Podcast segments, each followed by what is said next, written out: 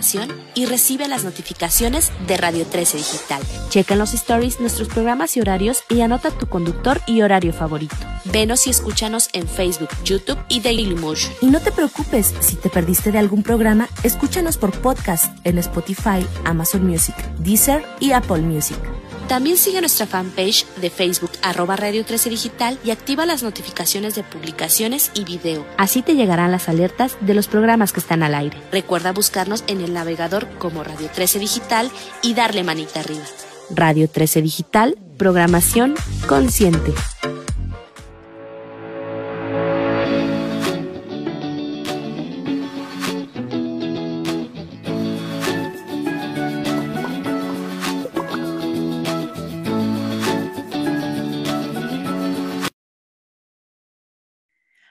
Todos, bienvenidos una vez más a otro episodio de Con B de Bueno aquí en Radio 13 Digital.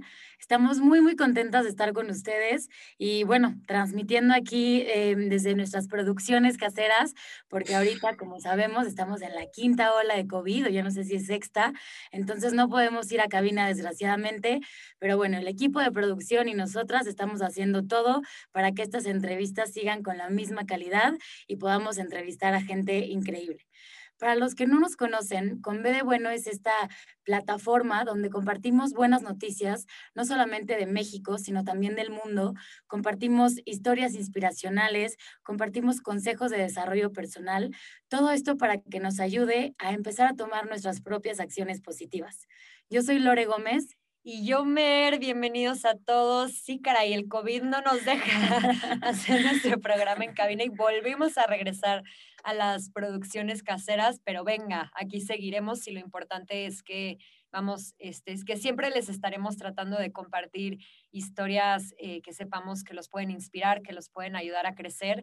y ah, bueno, que nos pueden ayudar a crecer a todos juntos y creo que el invitado que tenemos hoy eh, es, es para nosotras eso es un ejemplo de vida, es un ejemplo eh, de cómo a través de ayudar a otros podemos hacer cosas increíbles, ¿no? Eh, vamos, va a estar con nosotros Andrés Martínez, que creo que nadie lo conoce como Andrés. A mí me, me lo presentaron como Piki y desde el principio dije que igualada, porque desde el principio así lo saludé, porque a mí me dijeron que era Piki.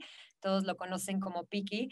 Y este hombre a mí me recuerda un poco, no sé si vieron la película de Patch Adams, eh, pero bueno, si no la han visto, es una película espectacular que se las recomiendo muchísimo. Este hombre, una de las cosas que promueve es que la felicidad y toda la parte emocional es tan importante como la parte médica, ¿no? Y en base a eso, ayuda a miles de niños con enfermedades crónicas en el país a que puedan realizar sus sueños y a que tengan experiencias que les brinde felicidad, que les dé fuerza para que puedan salir adelante de esta enfermedad. Creo que, perdón, ¿eh? no nada más en el país, sino ya en tres países más entre Centro y Sudamérica. Ah. Sí, ya se este, internacionalizó esto y está de verdad increíble, como les bien decía Mer, el invitado que vamos a tener. Pero sí, sí. Sí, y bueno, él es, para quienes no conocen este proyectazo, él es fundador de Doctor Sonrisas y además de un nuevo proyecto que se llama Mundo Imagina, que nos va a estar platicando de él en un ratito. Así es que, pues bueno, ya, está aquí con nosotros. Vamos a darle la bienvenida. Sin más, bienvenido, Piki. Hola, hola, ¿cómo están? Buenos días. ¿Cómo estás? Qué gustazo. Muy bien, muchísimas gracias por la invitación. Este, feliz de compartir aquí el cafecito de la mañana con ustedes. Exacto, salud. ah, mira, aquí estamos todos con nuestro cafecito. Oye, pues qué honor de verdad tenerte aquí porque pues es un proyecto, eh, Doctor Sonrisas es un proyecto que las dos ya conocíamos desde hace un tiempo y bueno, qué honor poder tener al fundador de este proyectazo y que nos platique de primera mano cómo fue que surgió todo esto y cómo es que a través de lo que haces buscas, eh, pues no nada más em, alcanzar tus sueños y, completar ese propósito de vida que tienes, sino ayudar a muchas otras personas a alcanzar esos sueños que alguna vez tienen. Entonces, de verdad, bueno, nos encanta esta parte de soñar en grande y, qué mejor que nos platiques tú, eh, cómo fue que eh, pues empezaste con todo esto de, Doctor Sonrisas, cómo fue que surgió la idea, era algo que ya tenías pensado y te empezaste a dedicar desde hace muchos años o de la nada sentiste el llamado. Al contrario, gracias a ustedes por la invitación, de verdad, qué padre que, haya proyectos como estos donde se compartan cosas buenas, creo que urge, ¿no? Siempre lo, siempre lo platico donde pueda, o sea, urge generar y compartir cosas buenas que estén pasando. Gracias por pensar en mí, por pensar en Doctor Sonrisas del Mundo Imagina. Eh, bueno, ya platicando y entrándole un poquito al tema de la historia Doctor Sonrisas, eh, no, la verdad es que nunca lo pensé, fue súper improvisado. Este, yo estaba estudiando quinto de prepa eh, hace ya 19 años. Y una vez en una clase, que era la clase de participación social, que era una clase que íbamos cada 15 días a un asilo a visitar viejitos, por andar echando relajo en el salón me dijeron, si te crees muy chistosito, te va a tocar ir disfrazado de payaso al asilo. Y literalmente así empezó, fue un castigo que me pusieron en la escuela, este, pues que de la forma más improvisada, sin haber tomado un curso, sin haber hecho nada como de preparación de payaso, este, pues me tocó ir al, al asilo. Y, tío, me acuerdo, me acuerdo mucho de ese día, me acuerdo que fue un día muy, muy chistoso, que, que me puso una camisa del Chapulín Colorado, arriba una camisa floreada, con lo que tenía en casa de mi mamá, este, medio me maquillé con pinturas de mi mamá y mi hermana, me fui al, al asilo, con la única intención, de verdad, con la única intención de que no me reprobaran la materia. Este, y lo que más me impactó, más que ese día y los juegos que hayamos, que, hayamos hecho y lo que sea, me impactó mucho que, por ejemplo, que a los 15 días que regresamos eran viejitos que tú les podías preguntar cuántos hijos tenían o a qué se dedicaban cuando eran jóvenes o algo de su vida como muy importante, un dato muy básico. Eh, y cada semana te decían algo diferente, ¿no? Y, y me acuerdo que cada semana que yo regresaba seguían preguntando por ese payaso, o sea, como que me marcó mucho eso, ¿no? Como algo tan sencillo que hice, se pueden acordar tanto estos viejitos, nos preguntaban que cuándo iban a volver a ver concursos de baile, no sé qué. Y justo decía Mera al principio del programa del tema de Patch Adams, yo me acuerdo que por esas épocas vi la película de Patch Adams, y no sé si se acuerden que primo Patch Adams empieza yendo a visitar a viejitos y después va por ellos con cáncer. Entonces, como que tenía ese como inquietud, gracias a Dios, nunca tuve un caso cercano o nunca había tenido un caso cercano de cáncer, ni en mi familia, ni en amigos, nada de eso. Este, me tocó, porque mucha gente pregunta eso, ¿no? Oye, empezaste porque algo le, algo le pasó, ahí, perdón, algo le pasó a alguien o algo. No, gracias a Dios, no. Me tocó ir el 23 de diciembre del 2003, que es cuando nace oficialmente Doctor Sonrisas, con un grupo de amigos en Navidad a, a la Casa de la Amistad, que es un, un albergue que está aquí en la Ciudad de México, donde reciben a niños con cáncer para que en el tiempo que dura su tratamiento ahí les dan hospedaje, les dan comida, les, dan, les apoyan con medicamentos, les dan transporte, etcétera, etcétera. Fue la primera vez que vi un niño con cáncer y creo que fue un tema como de vocación. Yo creo que fue como cuando ustedes dos la primera vez que les pusieron un micrófono o un celular y se grabaron, o sea, no sé, como que creo que es ese momento que dices, de aquí soy y esto me quiero dedicar. Eh, y fue muy chistoso porque a los seis meses hicimos un evento en la escuela ya un poquito más grande, un poquito más organizado, y los doctores nos dijeron, está padrísimo lo que hacen cada seis meses, pero, pero pues nosotros seis meses nadie pela a los niños, ¿no? Tristemente todo el mundo va en Navidad y en el Día de Niños cuando más gente ayuda. Entonces hicimos un programa que se llama El Tren de los Sueños, que es todos los sábados ir por los niños y llevarlos al estadio de fútbol, al circo, a patinar en hielo, a un parque, a lo que sea, ¿no? Eh, y después nos dijeron, está padrísimo lo que hacen todos los sábados, pero entre semanas es cuando más sufren los niños. Entonces empezábamos a ir entre semana, después empezamos a ver el tema de los sueños de los niños, después apoyos médicos. Y creo que ha sido algo muy padre, doctor Sonrisas, ¿no? Que, que más que planear una asociación y decir, a ver qué programas vamos a tener, qué presupuesto, este, qué impacto va a tener cada uno, creo que en lugar de haber sido algo así, que yo creo que es como, como nos enseñaron en la escuela hacer los proyectos, aquí más bien dicho, creo que los niños nos fueron diciendo, qué hacía falta y doctor Sonrisas se fue adecuando a eso, ¿no? Ya con el tiempo, lógicamente, nos fuimos creciendo, nos fuimos estructurando, fuimos poniendo una oficina, fuimos contratando gente, pero creo que eso a grandes rasgos es un poquito la historia de, de cómo nació Doctor Sonrisas y cómo ha ido creciendo. Vicky, me encanta esto que compartes y a mí me gustaría preguntarte, ¿cuál ha sido el impacto, la transformación que has visto en estos niños después de ofrecerles este apoyo? Híjole, qué pregunta tan, tan padre, este, porque creo que es el por qué lo hacemos, ¿no? O sea, creo que justo ese impacto que generamos es el por qué y lo que nos motiva y lo que nos reafirma que lo que estamos haciendo lo estamos haciendo bien. Eh, lo decía hasta al principio, eh, creo que la felicidad para nosotros es la mejor medicina, ¿no? Creo que de repente hay que entender un poquito las circunstancias que viven estos niños y sus familias, como cuando aparecen estas enfermedades, porque literalmente aparecen de repente de la nada el día que menos te lo esperas, vas a un estudio, te sale una bolita y resulta que esa bolita es un tumor y a partir de ese día te cambia la vida en 5000 grados a la negativa, ¿no? Eh, dejas de ir a tu escuela, este, dejas de estar en tu casa, dejas de ver a tus hermanitos, muchas veces hay, o sea, aunque parezca increíble, hay muchos abandonos de papás en los hospitales, este, o sea, se vuelve muy complicado todo lo que pasa alrededor, no, no nada más con el niño, sino con toda la familia. Y creo que de repente, si te pones a pensar, creo que hoy como adultos, pues dices, mira, a ver, tío, y no es que lo entiendas, porque yo creo que nunca lo entiendas y nunca lo aceptas, ¿no? El, decir, pero bueno, pues a ver, me dio cáncer, pues mis células se volvieron locas, es un tema de la naturaleza, este, pues ni modo, lo que viene. Como niño, si te pones a pensar como niño es, ¿qué hice mal? O sea, ¿por qué? Si lo único que hice es estar jugando fútbol con mis amigos en el recreo y no hice nada mal, ¿no? Este, y creo que de repente eso que pasa es, los niños tienen o dejan de luchar por qué vivir, porque ya no tienen nada por qué vivir, ya no van a la escuela, se amanecen, están jornadas larguísimas de cuatro, cinco, seis meses en un hospital, comiendo comida horrible de hospital, sin sal, sin salir, sin ver a sus hermanos, viendo que su mamá está llorando, esto, o sea, sí se vuelve bien complicado. Y yo siempre he dicho que para mí Doctor Sonrisas es como una velita en medio de la oscuridad, en medio de un escenario tan complicado, tan fuerte, que vean que de repente, por ejemplo, que digas, oye, sabes que hoy es lunes y sé que toda esta semana tengo tratamientos,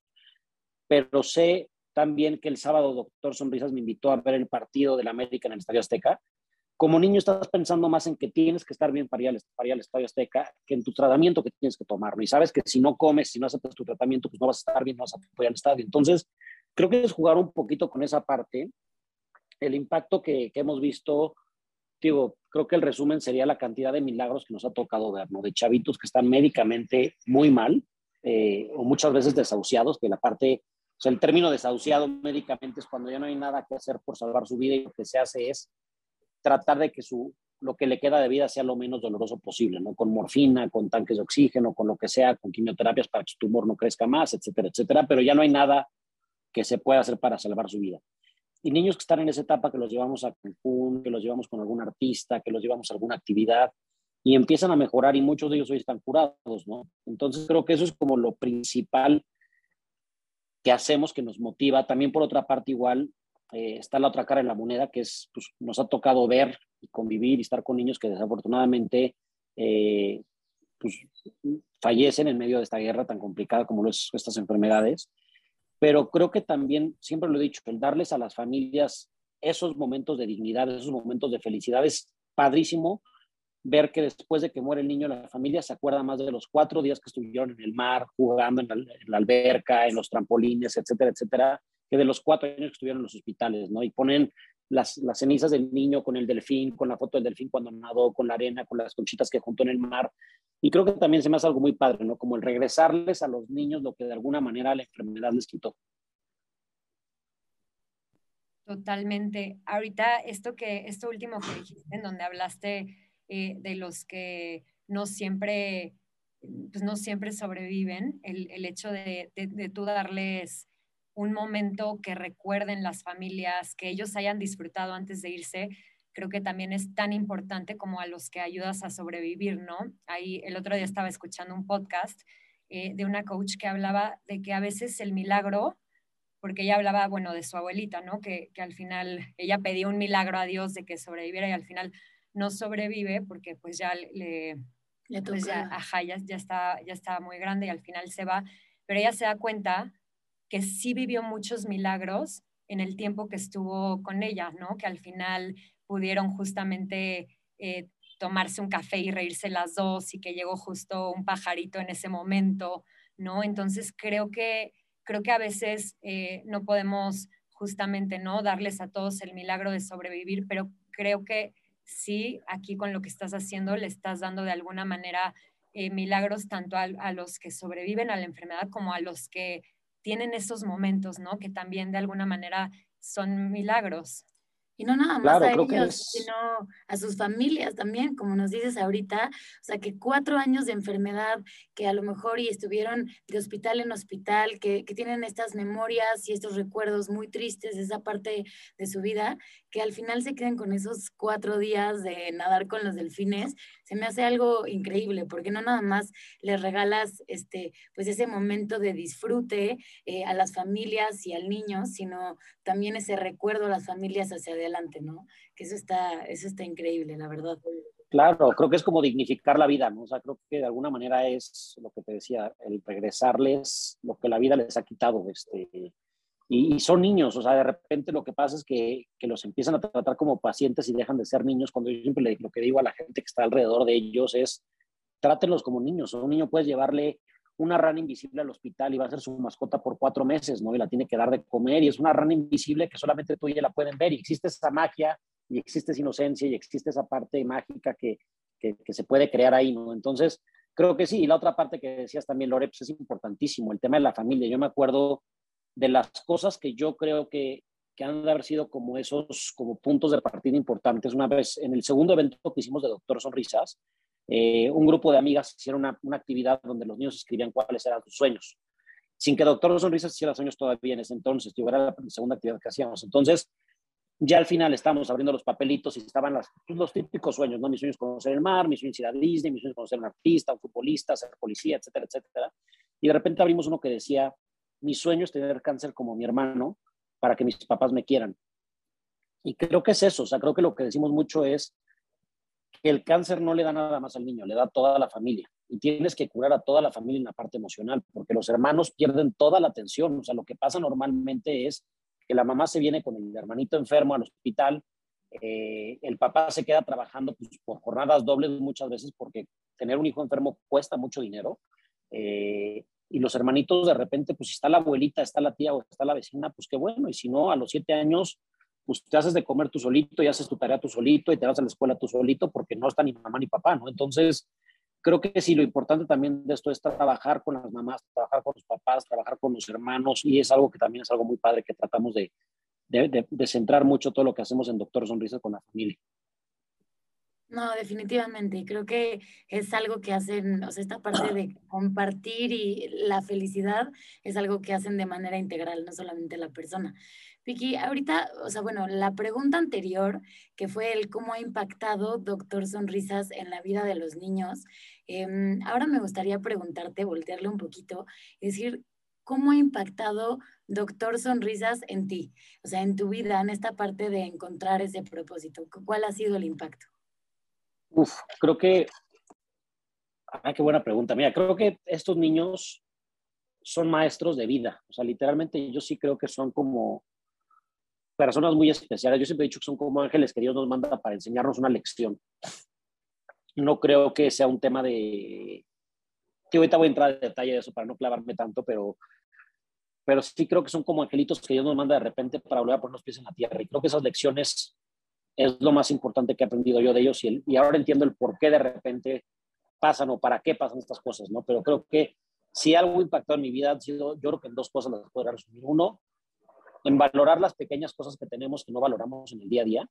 Eh, digo que no siempre lo hago, la verdad es que es, un tema que trato de, pero el despertarte el dar gracias por poder ver, por poder caminar, por poder escuchar, por tener un lugar donde dormir, por tener un techo, por tener comida en tu refrigerador, por tener tu propio coche o tener dinero para moverte en un transporte público, por tener, o sea, hay muchísimas cosas que tenemos en la vida, en nuestra vida diaria que no valoramos y que no agradecemos y que cuando vas a un hospital cosas que de repente damos por hechas, ¿no? Y creo que es como la, la, historia que te cuentan de cuando te cortas con una hoja el dedo, te estás dos días con el dedo y dices, no es posible que con este dedo me, me, sea tan incómodo. Pues imagínate cuando vas a un hospital y ves un niño con cáncer que dice, lo único que quiero es salir a la calle y comerme una hamburguesa. Es mi sueño máximo, es lo único que quiero ya salir de este lugar. Y de repente sales tú del hospital y te cae un 20 en decir, oye, ¿por qué ellos sí? O sea, ¿por qué no soy yo el que estoy ahí amarrado? Este, ¿no? O sea, como que esa parte de, pues bueno, ¿y qué me toca hacer? Tampoco me toca flagelarme y, no, y, llorar, sino al revés, creo que disfrutar esa vida. Entonces creo que si algo, si algo he aprendido yo ha sido eso, a valorar y agradecer las cosas que tenemos. Y creo que una forma muy importante de, cuando eres consciente de esto, y lo digo, lo digo mucho, creo que cuando somos conscientes de que somos nosotros afortunados en haber estado del lado de la cancha en la que somos nosotros los que podemos ayudar y no los que necesitamos ser ayudados, cuando te haces consciente de eso, de que tú no hiciste nada por estar desde el lado de la cancha, creo que es cuando tienes la obligación de hacer algo por la gente que necesita ser ayudada, ¿no? Este, entonces, creo que de las lecciones más padres que he aprendido ha sido esa, que, que, que, la mejor forma y lo mejor que podemos hacer por estos niños es hacer algo, tal vez no necesariamente con ellos, hay mucha gente que nos esté oyendo, pero y que digas, sabes que yo no quiero un hospital para niños con cáncer, pero creo que regresarle algo a la vida, al planeta, de, cosas buenas, el sembrar árboles, el, irte el fin de semana ayudar a viejitos, a una escuela pública, darles clases de inglés, este, lo que sea, pero creo que hay algo, tenemos la obligación de hacer para ayudar a tener un mundo un poquito mejor. Exacto, como encontrar esta causa que resuene más contigo, ¿no? O sea, al final hay 200 mil causas allá afuera y habrá una que al final llene más tu corazón y con la que te puedas involucrar de una manera un poco más profunda. Y a lo mejor si no lo quieres ver como una obligación, yo haría una invitación a hacerlo no como una obligación, sino como una manera de agradecer, ¿no? De, regresar a cambio, pues, esta abundancia de la que tú te rodeas o, que te tocó vivir a ti. Claro, y algo padrísimo de eso, y se oye, ya es como muy dicho por mucha gente, pero de verdad es real. Creo que cuando vas a estas actividades, cuando sacrificas el sábado de, de quedarte en tu cama viendo una serie o de ir con tu novia o de lo que sea, pero cuando sacrificas tu tiempo y dices, voy a ir al hospital o voy a ir al Estadio Azteca con los niños y los cuidas, de verdad regresas diciendo qué bien, que es como el gimnasio, ¿no? Que, que pararte y decir, hijo, le voy al gimnasio es que flojera, qué flojera, buscas mil pretextos para no ir, este, pero cuando vas y sales dices, ay, qué rico, valió la pena, o sea, qué bueno que sí vine. Creo que lo mismo pasa con este tipo de, ayuda social, ¿no? Cuando haces algo por alguien más, de verdad que recibes más de lo que das. Y eso, por más que se oiga, es muy, muy cierto. Completamente. Ahora, Piki, nos hablaste como en general de muchos casos de éxito y como de muchos milagros que te ha tocado ver, pero ¿nos podrías dar como un ejemplo específico de algún niño que a, que a ti te haya eh, marcado, tu, este, su historia? Sí, claro. Este, pues mira, me acuerdo mucho de, de un niño que, que, fue muy especial, era un niño que se llamaba Ezequiel, este, él era de Mazatlán o de Culiacán, no me acuerdo. Tío, para no hacer la historia tan larga, era un niño que era muy diferente a todos los demás. Cuando íbamos al hospital, pues normalmente tú pones una actividad, vamos a jugar lotería o vamos a pintar manualidades o vamos a hacer algo, todos los niños están echando relajo y corriendo. Y, y este niño no, como que siempre estaba en la esquinita, este, siempre estaba vestido así impecable, con una como batita, como de, como la, típica batita de abuelita, como de cuadritos rojos, este, y siempre estaba leyendo, pues se cruzaban las pierritas así como muy elegante, y siempre estaba leyendo el Atlas, me acuerdo perfecto, ¿se acuerdan del libro este enorme de la SEP, del Atlas de los países y eso? lo estaba leyendo siempre. Este, no cabía en la mochila, ¿no? Ese que, ese que siempre se salía de la mochila. sí, que no se agarraba. ese mero. Este, y, y, me acuerdo que platicando con él, me dijo, porque tío, me costó mucho acercarme y ganarme al niño, o sea, como que normalmente ganarte un niño es muy fácil, le haces bromas y de repente bromas pesadas y al principio lloran y a los dos segundos están arriba de ti molestándote y ya te los ganas, o con el fútbol o con lo que sea, este niño era como diferente. Y me acuerdo que me dijo algo que me impactó mucho, me dijo, yo no, no he querido platicar con ustedes porque sé que ustedes se dedican a cumplir sueños de los niños y nunca van a poder cumplir mi sueño. Él ya estaba en una etapa muy avanzada de su enfermedad y dije, pues a ver, platícame, ¿cuál es tu sueño? Y me dijo, mi sueño es conocer muchos países. Dije, sopas, pues sí estaba muy difícil, ¿no? Pero era un niño que a pesar de ser serio, a pesar de que mucha gente como que, de esos niños raros que todo mundo tiene algo con él, o sea, como que todas las enfermeras tenían imán con él, todas querían como, como que era curioso, ¿no? Total, dijimos, oye, si lo llevamos a, al parque este de Disney que se llama Epcot, que, que, es, para la gente que no lo conoce, es como un mundo en medio, y alrededor del parque hay pabellones de diferentes países. Está el pabellón de México, está el de Alemania, el de Francia, el de China, el de Japón, el de Noruega, hay varios países, ¿no? Pero tú cuando entras a un camellón de estos, literalmente, o sea, pues si entras al de México, la gente es mexicana, el restaurante es comida 100% mexicana, es, o sea, entras a un cachito de México, literalmente, venden artesanías mexicanas, o sea, te sientes en un cachito de México.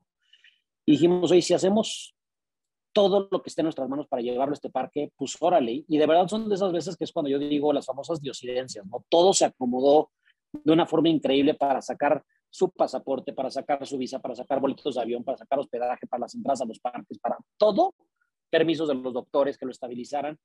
Me dijeron, a ver, el riesgo es altísimo de que te lo lleves, porque ya está muy, muy mal.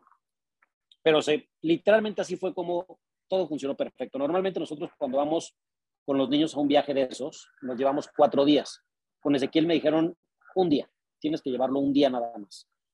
Y fue un viaje de verdad espectacular. O sea, yo me acuerdo que llegando al aeropuerto, se voltea Ezequiel con su mamá y le dice, oye, mamá, ¿me puedes pellizcar? Y la mamá, ¿por qué? Es que quiero estar seguro que no estoy viviendo un sueño, o sea, quiero estar seguro que estoy despierto. Pero lo decía en serio, no lo decía como de broma. Este, llegábamos a, llegamos a Orlando y, saliendo del aeropuerto está una avenida así muy bonita, llena de árboles, como una calle muy gringa, ya está todo perfecto, sin baches, todo pintado perfecto. Y se voltea Ezequiel con su mamá y le dice, ¿sabes qué, mamá? Así como esta calle es la entrada al cielo porque él había tenido ya muchos episodios que lo habían tenido que operar y estar en terapia intensiva. Decía, sí, se parece mucho la entrada al cielo, es un poquito más bonito el cielo, pero se parece mucho a esto. Y yo, pues, imagínense, yo con las lágrimas en el coche tratándome de hacer el valiente, este, dije, Ezequiel, ¿qué quieres de comer? O sea, donde quieras. Hemos llevado, tío, me ha tocado a mí, yo creo que llevar por lo menos a 50 niños a Disney, ¿no? De verdad, de los 50 te piden lo mismo, vamos por hamburguesas, vamos por nuggets, vamos por lo que, por pizza, por y Ezequiel me dice, quiero un salmón gourmet. O sea, para que como que vean la característica de Ezequiel y de repente dije, puta, ¿dónde venden salmón gourmet en Orlando? O sea, he venido 20 veces, no tengo idea dónde hay un restaurante este, de comida fifi en Orlando. Pues preguntando, lo llevamos y llegamos al restaurante este muy elegante, estaba como, como la película Titanic, ¿no? Tu plato con tus tres cubiertos, tus tres cuchillos, ¿sabes? como de boda. Este, se voltea Ezequiel con su mamá y le dice, mira, que nosotros nada más comamos frijoles, este, quiero que así pongas la mesa, porque se ve muy, muy gourmet. Él era su palabra, ¿no? que decía que estaba gourmet. Eh, nos fuimos a los parques, de verdad, yo me, me, metí 50 veces al baño a llorar, o sea, cada comentario que decía se me hacían, o sea, ya sabes, este, fue muy, muy padre cómo cuadró todo. O sea, me acuerdo como otra anécdota que al final llegamos a la tienda de Disney, que es una tienda enorme, de verdad gigante, gigante, gigante. Y, casi siempre a los niños en Disney les decimos, tienes 30 dólares por día para comprar el peluche, el recuerdo, la camisa, la gorra, lo que sea, ¿no? Y de Ezequiel le dije, puedes comprar lo que quieras. O sea, dije, yo creo que Doctor Sonrisas va a tronar, pero estaba enamorado de ese dije, Ezequiel, compra lo que quieras, agarra tu carrito, si quieres meter 100 peluches, mételos, ya veo cómo le hago, veo con quién platico para que nos dé el donativo, lo que sea. Y pues estuvo dando vueltas y vueltas y regresa con tres llaveros, literalmente con tres llaveros. Y yo, ¿qué onda? ¿No quieres un juguete? ¿No quieres algo? Tres llaveros y una manita como de chef para agarrar cosas calientes de Mickey Mouse. Y se voltea conmigo, porque es que hace unos comentarios que se voltea conmigo y me dice, no, Piqui, yo no necesito nada de eso, yo, yo sé que esas cosas no me las puedo llevar al cielo. Yo estos tres llaveros son para mis, para mis enfermeras y el chef es para mi mamá, para que cuando cocine se acuerde de mí. Yo decía, ¿cómo un niño de siete años tiene esa madurez ¿no? de, de todo esto? Eh, fue un viaje espectacular, nos fuimos a todos los pabellones, estuvimos en el de Canadá, en el de México, en el de Noruega, se subió a todos los juegos, todo increíble, llegamos al hotel, nos regresamos, padrísimo. Con Ezequiel habían muy pocas esperanzas, este, desafortunadamente Ezequiel al poco tiempo falleció, pero creo que si de algo me acuerdo de su historia y, creo que es lo que platicábamos en la historia anterior, ¿no? de por qué de repente creo que pasan este tipo de cosas. Yo me acuerdo de la historia de Ezequiel, una historia que me enteré el día de su funeral. Una vez llegando ellos de, de su ciudad, llegaron ya muy tarde a la central de camiones. Entonces agarraron un taxi, iban a ir a un albergue, eh, pero de repente muchos albergues por seguridad después de cierta hora ya no le abren a nadie. Entonces llegaron al albergue, no les abrieron, se subieron al taxi y dijeron al taxi, ¿sabes qué? Pues, pues, no está abierto el albergue, llévanos al hospital, vamos a dormirnos en la calle porque pues no tenemos dónde dormir. Entonces el taxista se voltea y les dice, oigan, pues con todo respeto, yo tengo un cuarto en mi casa que sobra, si quieren ir con mucho gusto se los presto. Pues la mamá dijo, mira, pues, ¿qué perdemos? No, pues órale se fueron a la casa del taxista, este, y Ezequiel siempre decía que, que él vivía en la casa del taxista, que, que, era, que era como la vecindad del Chavo del Ocho, que se parecía mucho a la vecindad del Chavo del Ocho, me acuerdo que platicaba eso. Y, nos decía que en la vecindad todos estaban peleados, o sea, que el de la casa 1 con el de la 3, el de la 4 con el de la 6, que nadie se hablaba, que todos estaban peleados por alguna razón, pues todos estaban peleados. Y Ezequiel empezó a hacer algo que creo que pasa mucho con estos niños, que de repente una vecina vio que el taxista metía a Ezequiel a su casa le decía, oye, ¿quién es tu sobrino? ¿Está enfermo? ¿Qué pasó? ¿Qué se necesita? No, pues es una, o sea, le platicó la historia del taxista a la señora y le dijo, oye, ¿sabes qué? Pues dile a la señora que yo le ofrezco comida, que yo le voy a dar toppers para que al hospital. Y de repente la de arriba decía, dile a la señora que yo me ofrezco a lavarle su ropa. Y el de al lado, dile que yo no sé qué. Y se empezó a hacer como una comunidad alrededor de Ezequiel. Y en el funeral fue algo muy significativo ver que todos los vecinos organizaron la misa, este, y que al final de cuentas Ezequiel dijo eso, ¿no? O sea, Ezequiel unió algo que por mucho tiempo había estado desunido y creo que es lo que pasa con niños con cáncer, que de repente, bueno, con los niños con cualquier tipo de enfermedad, digo mucho cáncer porque es la más común, pero son muchísimas enfermedades, pero creo que son niños que de repente vienen eso, como a, como a curar al mundo, ¿no? Como creo que son, yo por eso lo digo, no son niños, son ángeles, y el lugar de los ángeles no pertenece a la tierra, pertenece al cielo, este, y, tienen que regresar, vienen a hacer su misión, y creo que, creo que me quedó muy claro eso, ¿no? O sea, yo siempre tenía un duelo de decir, ¿por qué Dios permite que pase esto? ¿Por qué a un niño con cáncer como Ezequiel este, se, tiene que morir cuando son enormes personas? Y lo entendí ahí, lo entendí porque dije, estos tienen una misión y su, su lugar no es aquí, su lugar es en el cielo, son esas historias que me van a marcar, yo creo que de por vida, pero igual como esa hay muchas otras que me han tocado vivir. Y creo que lo padre de esto es que todas las historias siempre al final te sacan una sonrisa, ¿no? O sea, te dejan mucho aprendizaje y cada niño te deja muchísimo aprendizaje y cada niño tiene su esencia y cada niño tiene un impacto muy específico en su comunidad, en el hospital, con las enfermeras, con la gente, con los voluntarios. Es muy, muy padre ver eso, cómo cada niño deja, deja una huella muy especial. Increíble, cómo, aunque sea tan corta su, su periodo de vida, pueden impactar y trascender de esa forma hacia los demás, ¿no? O sea, ahí es cuando, por lo menos a mí esto que, que dices me enseña que, que, su vida no fue en vano, ¿no? Y que, que, el hecho, o sea, que el poco tiempo que estuvieron aquí fueron estos maestros de vida e impactaron a otras personas. Claro, y eso si te pones a ver un poco el tema de las fundaciones, hay muchísimas fundaciones que empezaron la fundación porque su hijo falleció de algo.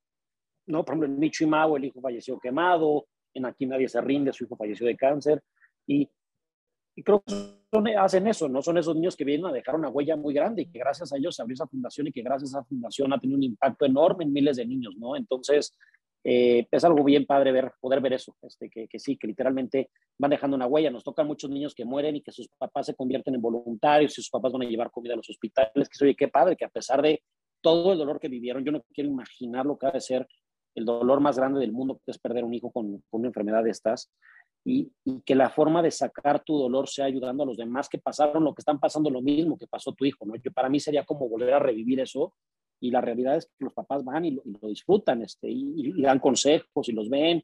Muchos niños que se curaron de cáncer van al hospital para que los, los niños lo vean como ejemplo de que sí se pueden curar y que pueden hacer una vida perfectamente normal después de eso. Es algo bien padre. La verdad es que a pesar de estar metido en un, núcleo donde todo el mundo dice, oye, qué triste lo que hace el doctor Sonrisas, ¿cómo le haces para poder emocionalmente vivir eso? Es diferente. Cuando vas al hospital, de repente dices, wow, o sea, qué padre que siga habiendo tanta gente tan buena, que hayan, sido, que, hayan habido o que sigan habiendo tantos voluntarios, tantas fundaciones, tanta gente interesada en, en cambiar la vida de los demás desinteresadamente, ¿no? Este es, es una parte padre que siempre lo digo, somos, me hace ver, creer y, confirmar que somos, estamos en un país en el que somos o seguimos siendo más la gente buena que la gente mala.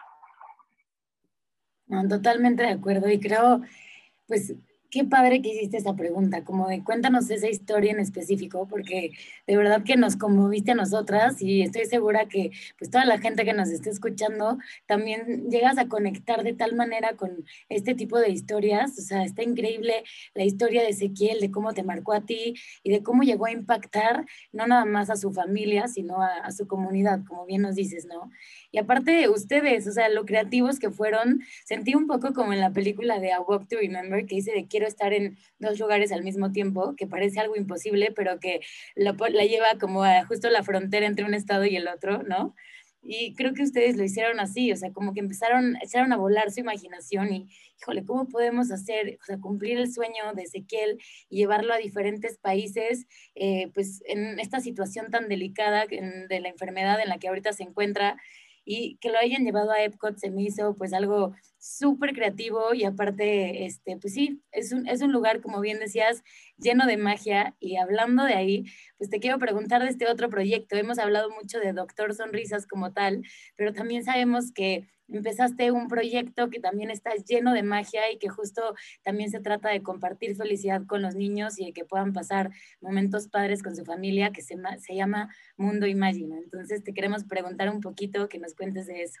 Por favor, Pues mira, Mundo Imagina es como mi bebé, yo creo. Bueno, Doctor Sonrisas es como mi hijo. Creo que Mundo Imagina es, es un programa de Doctor Sonrisas que, que a mí, híjole, me, me emociona muchísimo y cada vez que hablo me, me sale esta, sonrisa involuntaria, eh, porque ha sido un proyecto que he soñado desde hace 15 años, yo creo, eh, que hoy es una realidad. Hicimos la inauguración el 30 de junio, es una preinauguración para medios de comunicación y para, para, este, para empresarios. Si Dios quiere, en uno o dos meses más o menos ya se va a abrir a los primeros niños.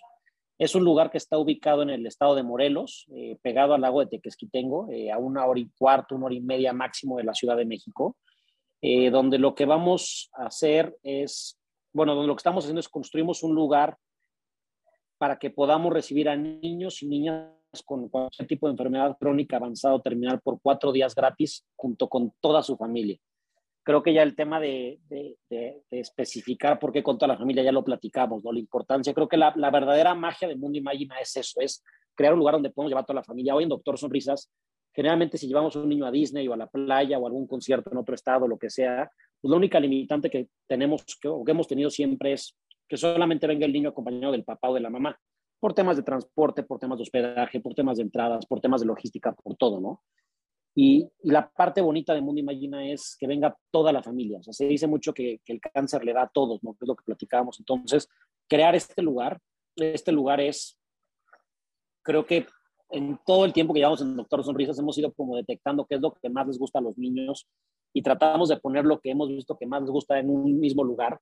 Eh, tenemos una alberca de olas especial para niños en sillas de ruedas, un parque acuático, juegos mecánicos, carrusel, un lago, cascada, heladería, sala de cine, maquinitas, actividades de manualidades, este, un comedor como Harry Potter, el castillo, es mucho más grande que el de Disney, casi lo doble en metros cuadrados, este, como que tratamos de crear este programa de verdad, decir, vamos a crear un mundo mágico donde podamos recibir a miles de niños cada año que dependa de nosotros, porque igual hoy, por ejemplo, se nos dicen, queremos llevar un niño a Cancún, pues depende de que es temporada alta, entonces tal vez no hay boletos de avión, tal vez no hay hospedaje, tal vez los parques no te pueden recibir, este, o sea, ¿no? Como, y muchas veces también son lugares que no están hechos para, o sea, que, sean 100% accesibles. Entonces, algo que hicimos en Mundo Imagina es hacer un proyecto 100% accesible, que cualquier niño que esté en silla de ruedas, que tenga muletas, que tenga una prótesis, pueda hacer la misma actividad que cualquiera de nosotros. Este, no hay nada, absolutamente nada, que haya o que exista en el mundo Imagina que podamos, que pueda hacer una persona eh, sin discapacidad que una persona con discapacidad. Todo está hecho para que sea 100% accesible.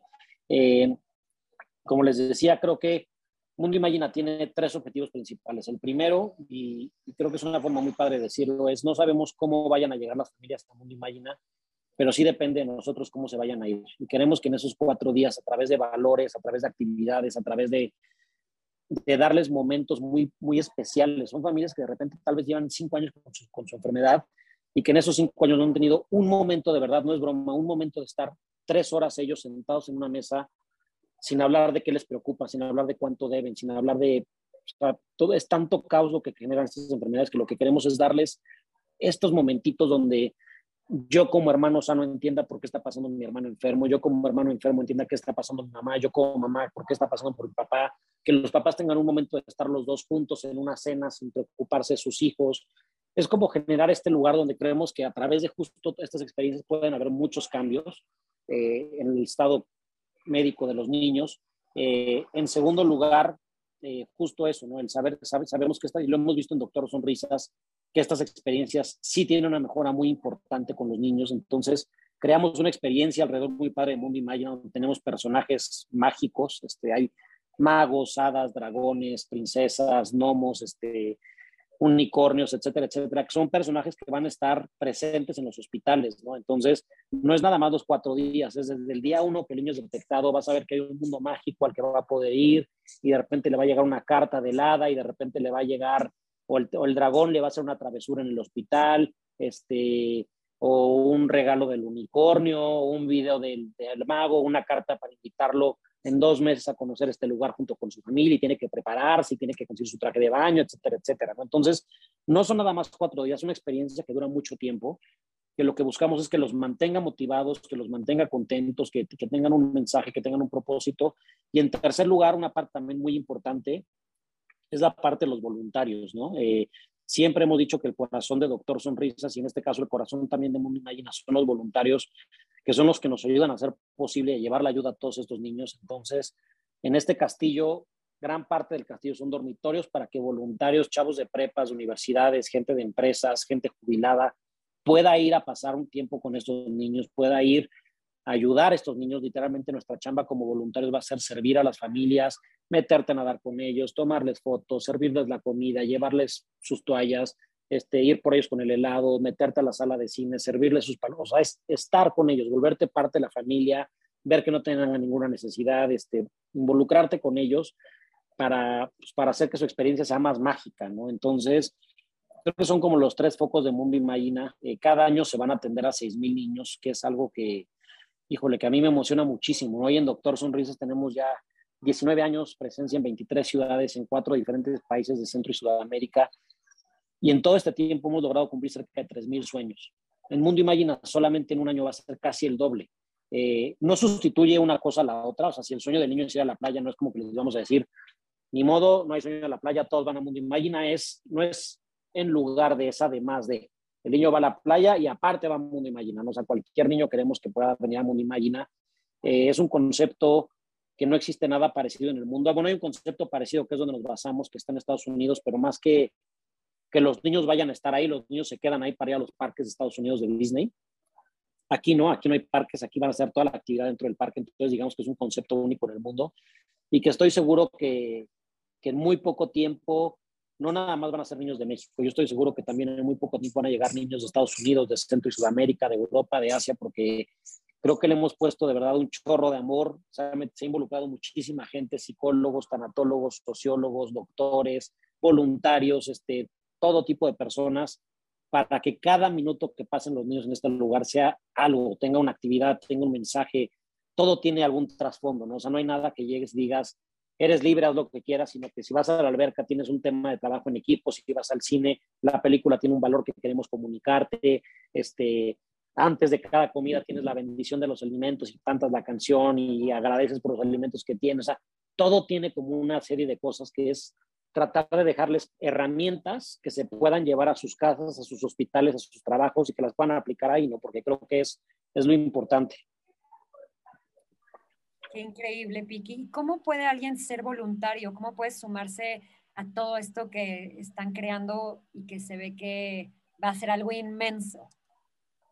Pues mira, lo más fácil, ahorita, como decían, y por lo mismo que estamos en entrevistas así en línea, ahorita desafortunadamente otra vez con esta, ya también no sé si es quinta, sexta o séptima ahora no tengo idea, pero se volvieron a... O sea, bueno, de hecho, desde que empezamos la pandemia, la verdad es que desde que empezamos la pandemia con los niños en los hospitales hemos sido mucho más cautelosos, los doctores nos han pedido tener mucho, o sea, tratar de tener mucho más cuidado que con una persona eh, que, que, tiene lo que es normal, porque los niños evidentemente tienen sus defensas muy bajas. Eh, ahorita estamos muy limitados en visitas a hospitales, en actividades. Lo principal siempre es cuidar la salud de los niños. Eh, entonces, escríbanos. Creo que lo más fácil es que nos manden un correo a voluntarios arroba drsonrisas.org, que nos sigan en nuestras redes sociales, eh, en Instagram, en Facebook, en Twitter, la página internet que es arroba drsonrisasac y el Mundo Imagina es arroba mundo guion bajo imagina, que es y latina M A Y y latina N A eh, ahí vamos a estar dando noticias de cuándo se va a ir abriendo, dependiendo de cómo vaya evolucionando el tema del COVID. Cuando los doctores nos digan que es completamente seguro para los niños, ese día vamos a abrir. Eh, pero creo que lo más fácil es que, que, nos sigan las redes sociales y se mantengan al tanto de cómo van los avances para cada una de las cosas. Hoy en Doctor Sonrisas ya tenemos programas de voluntariados, pero muy controlados, con poca gente. Entonces, ojalá y nos puedan seguir y sumarse a estas actividades claro que sí, de verdad, qué padre que pudimos ahorita platicar contigo de primera mano y escuchar pues la magia y detrás de estos proyectos y la cantidad de sueños que están cumpliendo y los que faltan por cumplir, ¿no? Al abrir un lugar así, estoy segura que, pues bien, como bien dices, van, van a ayudar no solamente al doble de gente que han ayudado en todo este periodo, en un año, sino que esto va a llegar a ser algo internacional y que, o sea, va a ser una experiencia no nada más para, para el niño, sino para las familias. Entonces, pues ahorita esperemos que ya esto del COVID se termine pronto, de verdad, por favor. Ya queremos regresar a las actividades normales y que proyectos como este y muchos otros ya puedan eh, pues salir a la luz, ya puedan abrir sus puertas para que pues podamos todos retomar actividades como antes y podernos sumar eh, a proyectos de este tipo. Entonces, de verdad, qué padre poderte escuchar, eh, conocer la historia de Ezequiel, de verdad, nos tocó, nos tocó el corazón y, todo lo que hacen, ¿no? Por, por realmente hacer un, un, mundo mejor, por realmente darles esta calidad de vida que sin duda se merecen, no nada más los niños, sino las familias. Entonces, qué bonito poder platicar contigo, Piki, de verdad. pues se nos, sí, se nos acabó el tiempo, ¿no? Ya. Qué cosa tan rápido, ¿no? Se pasa volando. Se fue rapidísimo, sí. Todavía me queda poquito café. Ya, ya, ya me acabé el mío. Nosotras también. Oigan, y de verdad invitarlas, luego invitarlas a que conozcan Mundo Imagina, que no sea nada más en, en, platicado, o sea, que pronto puedan venir a acompañarnos y conocer y grabar y compartir esto con toda su, su audiencia y con la gente que las escucha. Es, estaría padrísimo, ¿no? Y, y, la gente que nos escucha, de verdad, sean parte, síganos, dense la oportunidad, no nada más a Doctor Sonrisas, a cualquier fundación que haga algo bueno. Creo que hay muchísimas fundaciones en México y todos necesitamos manos. Entonces, cualquier persona que esté escuchando eso, súmese, en lo que sea, pero súmese. Totalmente, Piki. Nos encantaría. Tú nos dices cuándo, dónde, a qué hora y ahí estaremos. De verdad que. Venga. Después de escucharte, guau. O sea, nada nos daría más gusto que, que contribuir a ser parte de, de, estos sueños que están regalando a las familias. Y de esto se trata también con B de bueno, de, o sea, conocer historias, porque luego no las conoces, ¿no? Conocer que hay historias de este tipo, que hay proyectos e iniciativas así y poder compartirlas para que muchas más personas entren. Entonces, cuenta con ello en cuanto se pueda. Ahí estará con B de bueno compartiendo Mundo Imagina también. Y pues nada más queda agradecerte de verdad por tu tiempo, por tan bonita iniciativa y propósito de vida y cómo estás, eh, pues sí, o sea, con amor logrando todo esto y ayudando a niños a cumplir sus sueños. Y pues muchísimas gracias por tu tiempo, de verdad, nos encantó, encantó platicar contigo, Piqui. Al contrario, gracias a ustedes por esta oportunidad. Padrísima plática. Qué, qué gusto esta plática mañanera. Gracias por darme la oportunidad de compartir esto con su gente. Este, gracias a ustedes y pronto nos, nos veremos seguramente ahí en Mundo Imagina. A ti, seguro que sí. Y a todos los que nos acompañaron hoy, muchísimas gracias por habernos escuchado.